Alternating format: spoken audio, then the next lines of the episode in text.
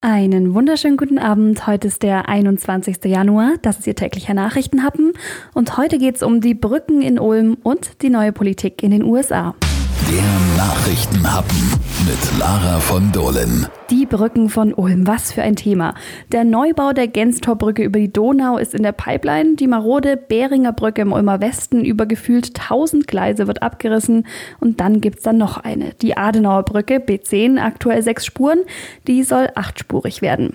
Eine Ulmer Ärztin hat eine Unterschriftenaktion dagegen gestartet. Sie sagt, für den Ausbau müsste die Ehinger Anlage, ein Park hinter dichten Bäumen und Büschen an der Straße, ordentlich federn lassen. Das könne ja nicht im Sinne der Stadt sein, schon gar nicht angesichts der geplanten Landesgartenschau. Sie hat 1500 Unterschriften gesammelt und Oberbürgermeister Zisch übergeben. Der ist für den Ausbau der Straße. Das zentrale Argument ist, wir haben jetzt doch in den letzten Jahren gelernt, dass entscheidend ist, an solchen Engstellen möglichst Kapazität zu schaffen, für was auch immer in den nächsten 50 Jahren. Keiner weiß von uns, welche Bedingungen in 30 Jahren gelten. Und ich glaube, es wird sich, was Mobilität anbetrifft, ganz viel verändern, weg von den Themen, die jetzt in besonderer Weise Aufregung verursachen. Nicht nur OB Zisch ist für den Ausbau der Brücke, auch Neu-Ulm ist dafür. Und selbst wenn die beiden Städte dagegen wären, Entscheidungsgewalt hat hier der Bund. Und der will den Ausbau auf acht Spuren. Das klingt nach ziemlich mickrigen Chancen für die Initiative. Allerdings äußert Zisch auch seinen Respekt gegenüber den Machern dahinter und den Menschen, die unterschrieben haben. Wir respektieren das. Es gehört dazu, dass die Bürgerschaft sich einmischt bei solchen Fragen. Insoweit ist das in Ordnung. Wir müssen ja die Auffassung nicht teilen, aber es ist gut, wenn die Bürgerschaft zu dem, was im Rathaus zu entscheiden ist, wenn sich die Bürgerschaft zu Wort meldet. Das respektieren wir. Und es ist eigentlich Ulmer DNA seit ein großer Schwerbrief.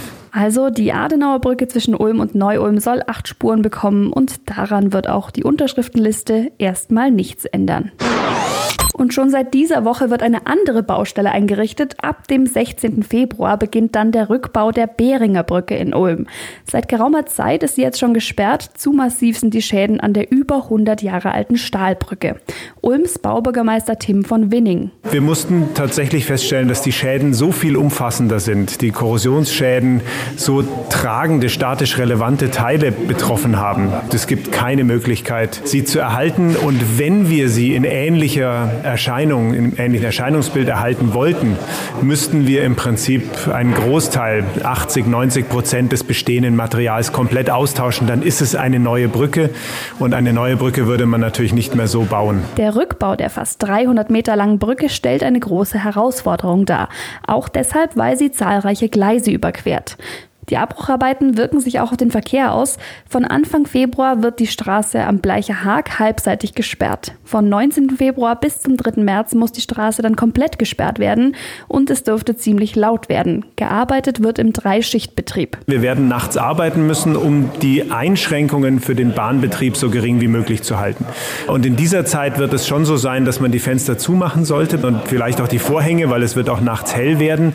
Das heißt, die Einschränkungen werden da sein. Es wird auch eine Zeit geben, wo man nicht mit dem Auto durchfahren kann. Da wird es eine Vollsperrung geben. Das wird nicht mehr als zwei Wochen beinhalten, aber es wird die Zeiten geben und da bitte ich einfach um Verständnis. Eine neue Brücke ist im Moment nicht geplant.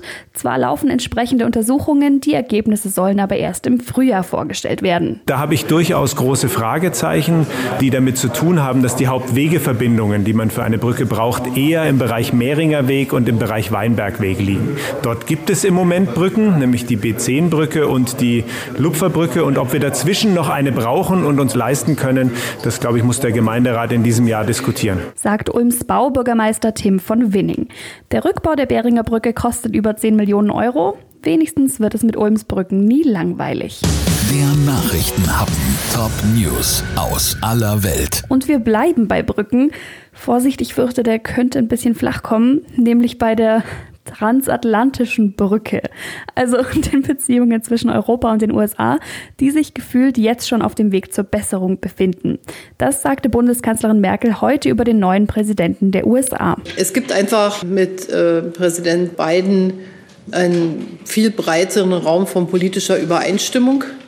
Die, wenn Sie sich allein die Executive Orders, die gestern unterzeichnet wurden, ähm, anschauen, dann sehen Sie doch, dass wir in der WHO wieder zusammenarbeiten können, dass wir im Pariser Klimaabkommen wieder zusammenarbeiten können, dass wir über Fragen der Migration wahrscheinlich eine ähnlichere Meinung haben.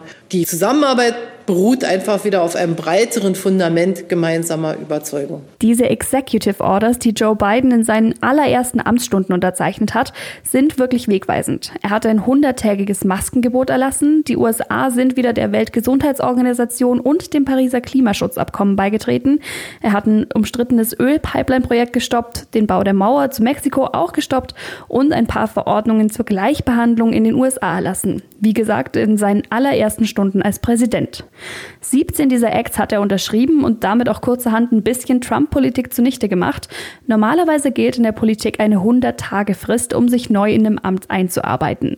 Davon hält Biden nach vier Jahren Trump aber gar nichts.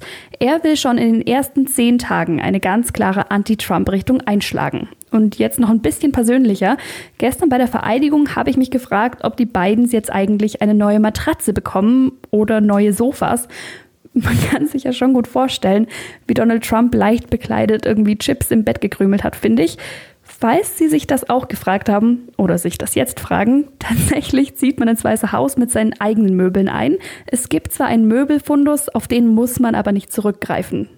Und die Möbelpacker, die haben da auch richtig was zu schuften gehabt. Sie dürfen nämlich erst anfangen, wenn der Präsident offiziell vereidigt ist. Und dann haben sie auch nur ungefähr fünf Stunden Zeit, um alle Möbel aufzustellen und jeden einzelnen Dekokarton auszupacken. Neue Präsidenten müssen also nicht im Federbett von George Washington schlafen. Das finde ich gut zu wissen. Und Sie müssen das auch nicht, vermute ich mal. Haben Sie einen schönen Feierabend und schlafen Sie gut in Ihrem eigenen Bett. Wir hören uns dann morgen wieder. Bis dann.